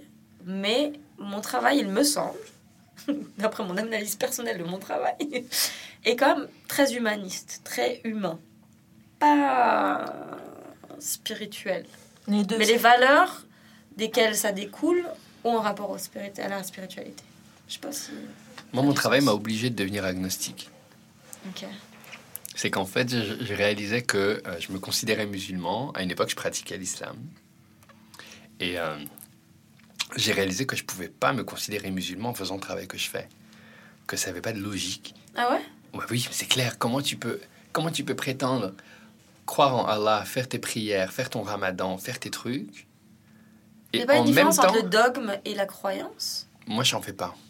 Parce que pour moi, il y en a une. Parce que moi, euh, je veux dire, euh, les, les- les juifs religieux, euh, comment te dire qu'ils m'aiment pas trop, tu vois. Et, Ah bon? euh, Non, arrête. mais je me considère profondément juive, mais c'est ma propre définition. Donc c'est sûr qu'on peut venir avec des définitions et des, des, des trucs à cocher que je, je, je marche pas. Mais je considère que par rapport à ma définition, mon, in- mon interprétation du judaïsme euh, et de ma spiritualité, je, je décide d'être juive. Mais euh, c'est sûr que je fais une grosse différence entre la pratique, le dogme, euh, certains écrits euh, et leur interprétation et mon interprétation. Mais- c'est un choix. Ouais, mais moi, sur ce coup, bizarrement, je suis plus radical. C'est qu'en fait, je me considère, je considérais que je pouvais pas prétendre faire ça Mhm. en faisant ce que je fais. Je peux pas prétendre être musulman en questionnant ce que je questionne. Et, et je me suis dit, bah, faut faire un choix. Et bizarrement, avoir dit à ma famille que j'étais plus musulman plus, plus a fait un. Christie de drama. Ah, ok. c'est Je m'y attendais tellement pas. Moi, je pensais que c'était l'art qui allait faire son problème ou, euh, ou moi qui aurais pas d'enfant ni marié. Tu veux dire, Ouais. non. J'étais un souper. je Ouais, bon. À partir de ce soir, je vous préviens, hein, je suis plus musulman. euh. En fait, je suis plus musulman depuis mon anniversaire. euh. Et mon père est en tabarnak. Mais je peux comprendre. Tu sais quoi, je peux comprendre. Mais oui, parce qu'ils l'ont pris comme une attaque personnelle. C'est ça, c'est passé leur identité. C'est- comme ça Tout que tu, ton identité, t'as décidé que c'était ça. Donc si ton fils rejette ça, c'est qu'il rejette son identité à toi. Ça fait partie des Oui, racines. sauf que quand tu leur expliques que techniquement parlant, tu respectes tellement l'éducation qu'ils t'ont donnée que vu que ce que tu fais, Ouais. vu qui tu es, et c'est là en fait où tu intègres encore une fois un coming out à l'oriental, ce que Ouais. j'appellerais comme ça, Donc, tu as abandonné ta religion pour Ouais. ton art. le, le jour de mes 30 ans. Joyeux anniversaire. Merci, c'est gentil. Qu'est-ce que Moi aussi, c'était 30 ans. Ah ouais? Ça a été le, Déclic. le déclic, euh, le vrai gros déclic. Ça fait longtemps. C'est- c'est- pour moi, c'est quelque chose qui, a- qui est continuel. Mais les 30 ans, ça a été quelque chose de très fort. Est-ce que vous savez pourquoi? Bah, pour moi, c'était vraiment le moment où tu t'es dit, écoute, Toufik, faut arrêter de déconner. Parce qu'il serait temps d'assumer ce que tu fais et de t'accepter sur le fait que tu fais quelque chose, que ça a un effet sur comment tu te sens et que ça a un impact sur les autres.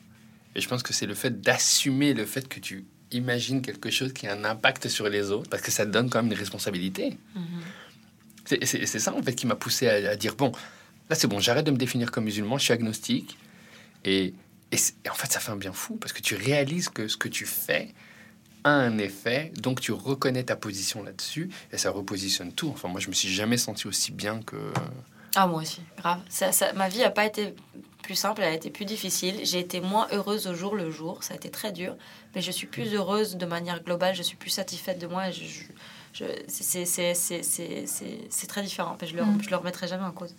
Mais moi, pour moi, 30 ans, c'était plus quelque part le côté, la, la- la- la pression sociale, pas forcément sociale, mais finalement la société que j'avais dans ma tête. Euh, le 30 ans, ce que ça représentait pour moi depuis que je suis petite, parce qu'on a aussi toujours hein, cette espèce de pression de nous-mêmes, de ce qu'on représente, de certains chiffres et de qui on pense qu'on va être. Et on se rend compte qu'en fait, rien à voir. Euh, mais je pense que ça, ça a été vraiment quelque chose. Je fais comme j'ai 30 ans, je suis une femme, j'ai plus de compte à rendre à personne. Je suis une. Quelque part, c'était un peu genre, je suis une adulte. Une femme de 30 ans, c'est pas rien. Like, I'm gonna do my fucking shit and no one's gonna have to. They're saying it. Parce que j'ai 30 ans. Je suis une femme de 30 ans. Ça y est, c'est fini de faire la gentille fille. C'est fini d'essayer de faire plaisir aux gens. C'est fini d'essayer de fitter. C'est fini d'essayer de pas choquer. C'était fini. C'était en fait cette espèce de pression sociale que je m'étais mise dans ma tête qui finalement a été. euh, qui m'a poussée à, être, à, sortir de ça, en fait. C'est positif et négatif en même temps. Miss Smith, tu prépares un court-métrage? C'est pas un court métrage là. Tout le monde, le monde c'est que c'est ça, c'est c'est. Mais vraiment c'est pas un long métrage, mais c'est c'est- pas non, un non, film. c'est- ça, c'est- c'est- It's an art, it's an c'est art film. It's an, but it's really a short video. C'est une, c'est une vidéo Ok, grosso c'est un clip vidéo que tu fais, quoi, c'est ça? C'est c'est comme ça. Non, c'est trois minutes. Je voulais pas que ce soit un truc trop long parce qu'à un moment donné, aujourd'hui, premièrement, les gens ont 30 plus le secondes, c'est trop long, chérie. Just so you know. Ben, c'est comme trois minutes. ok? Mais personne va le voir. Les gens qui ont envie de voir, ils le verront, puis c'est tout. Mais c'est euh, c'était euh, donc c'est court, mais c'est euh, format internet, on va dire. Ouais, ça on vient de le terminer, donc donc c'est quelque chose que j'ai fait avec le Centre Phi, qui est un centre extraordinaire, euh, pour pousser la créativité, pour pousser les artistes, pour pousser les choses que personne, que tout le monde trouve un peu bizarre parce qu'il n'y a pas tellement de de, de, de, de mode derrière, il n'y a pas quelque chose. C'est vraiment des gens qui prennent des risques et qui croient en- dans, dans, dans le développement artistique. C'est moi je les découvre et je les trouve extraordinaires. Et donc, euh, on- ils, ont, euh, ils ont produit ça pour moi, une espèce d'idée complètement folle que je leur ai présentée. Ils ont fait Let's Go. J'étais comme, really? c'est Mais, vrai. a- mais ça, Montréal est une bonne ville pour ça. Extraordinaire. Et donc, voilà. Tout fait, tu vas être au FTA. Oui, et c'est la même chose. c'est qu'en fait, moi, j'ai envoyé un, un, un courriel à Martin Fauché. en disant, Écoutez, Martin Fauché, j'ai une idée en tête. Est-ce qu'on peut, je peux avoir une heure pour vous pitcher le truc? Ok, parfait. Ils ont pris le temps de me rencontrer. Ils m'ont dit Ok, bingo, let's do it. Et donc, je refais la chasse-galerie. Trois jours de temps, place des festivals, quoi. C'est- magique. Et il n'y a que Montréal pour faire ce genre de truc. Je, tiens encore une fois à le dire. Là, je, je pense pas où est-ce qu'on aurait pu faire ça. Je connais pas assez les autres villes pour me prononcer comme ça. J'irai pas jusque-là, mais je sais que Montréal, en tout cas, c'est magique. De ce que je connais, c'était que c'est vraiment magique. Quand je dis Montréal, c'est c'est la seule ville, c'est parce que je, je croise véritablement Montréal avec le Québec.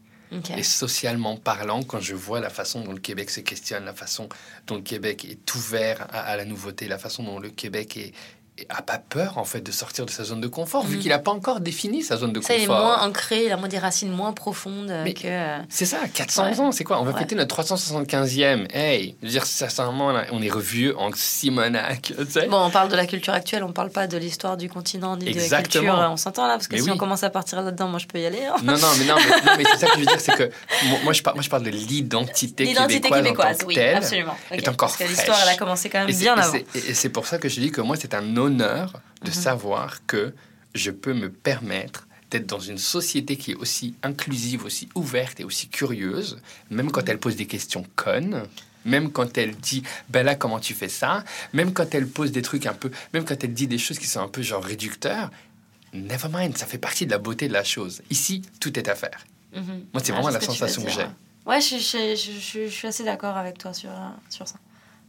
C'est dans ce sens-là, en fait, où je dis que Montréal est vraiment le meilleur espace pour, euh, pour créer.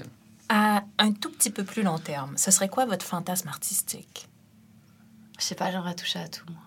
J'aimerais comme j'aimerais faire de la performance, j'aimerais faire continuer à faire de la vidéo, faire euh, faire euh, continuer à faire mes trucs dans la rue, continuer à essayer de, de, de, de, de toucher à mille trucs pour exprimer des idées et espérer d'être d'être considérée comme une artiste globale et pas juste réduite à un, un, un style de- de- d'expression. Tout comme euh, tu sais, les genres, la manière d'être femme, homme ou, ou- ou humain, euh, on sort de ça, on essaie d'être au plus proche de soi, puis finalement on se rend compte que ça sort de toutes, toutes les boîtes. Ça, je pense que si j'arrivais à, à avoir le courage de faire toutes ces choses-là, d'arriver à m'exprimer comme ça, et en plus d'être capable de toucher les gens d'une manière ou d'une autre, ce serait, euh, ça ce serait mon wet dream. Ce serait mon fantasme. T'es bien parti. J'espère. Toi, tout fait que. Est-ce que ce serait con de dire que je le vis déjà? Non? Écoute, je considère que je le vis déjà, mon fantasme artistique. C'est qu'en fait, je, je suis dans une situation où on me fait assez confiance pour me donner carte blanche. Et, et je pense que c'est le plus beau truc qui soit. Et, et c'est pour ça, le FTH, de, vraiment, là, je suis super reconnaissant. Je trouve ça super hot. Euh, de, de- justement, et Urbania aussi, le fait juste de reconnaître le fait que on est des artistes qui font bouger les choses, qui vont créer de la magie, qui vont faire avancer les choses. Je trouve que c'est absolument magique. Et cette idée-là de, de pouvoir être pris comme une personne qui peut faire avancer les choses, qui peut questionner les choses, c'est déjà un fantasme. Donc en soi, je pense que je le vis déjà. Mais j'ai tendance à être quelqu'un de foncièrement satisfait. C'est-à-dire que je regarde souvent d'où je viens, et je regarde où j'en suis, et je peux pas me plaindre. Franchement, je suis un mec heureux, ça c'est clair. net. Je peux rien à dire là-dessus. Urbania, en collaboration avec Le Devoir, a réalisé quatre autres rencontres extraordinaires. Entendez-les au urbania.ca oblique rencontre. Ce podcast a été enregistré dans les studios de Choc FM.